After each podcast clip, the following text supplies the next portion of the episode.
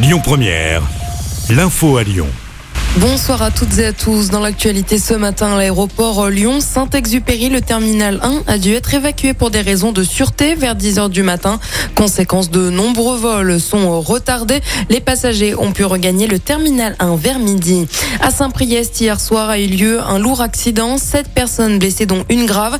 Deux véhicules sont entrés en collision vers 21h15 rue Aristide Briand. Tous les blessés ont été transportés vers des hôpitaux de la métropole de Lyon. Les circonstances de l'accident ne sont pas encore connues. Dès aujourd'hui, les bulletins météo de France Télévisions relayeront les prévisions d'EcoWatt quant à la consommation d'électricité attendue en France. Les consommateurs verront le niveau d'électricité disponible en France grâce à un signal en trois couleurs, vert, orange et rouge. Le groupe TF1 s'est engagé à faire de même lorsque les pictogrammes seront orange ou rouge.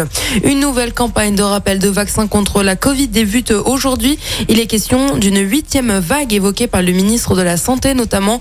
Le rappel s'adresse aux personnes à risque, les plus de 60 ans, les personnes immunodéprimées ou encore les femmes enceintes et les enfants à haut risque. Ces vaccins doivent permettre de faire face aux variants Omicron, plus contagieux. Pour rappel, les indicateurs repartent à la hausse, 40 000 cas par jour en moyenne, en hausse de 30% sur 7 jours.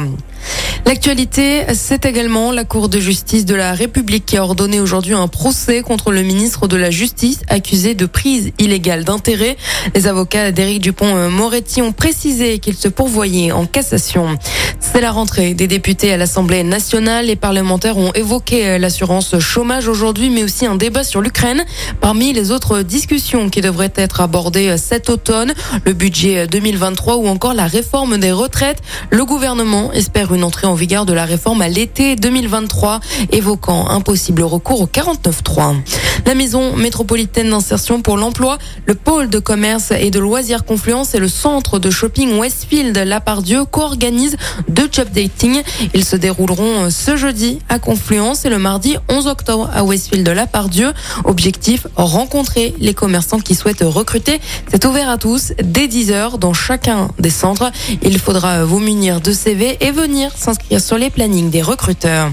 Et on termine avec un mot de sport et du football. En Ligue des champions féminines, les joueuses de l'OL affronteront en phase de poule la Juventus, Zurich et Arsenal. Début de la compétition le 19 et 20 octobre. Écoutez votre radio Lyon Première en direct sur l'application Lyon Première, lyonpremière.fr et bien sûr à Lyon sur 90.2 FM et en DAB+. Lyon Première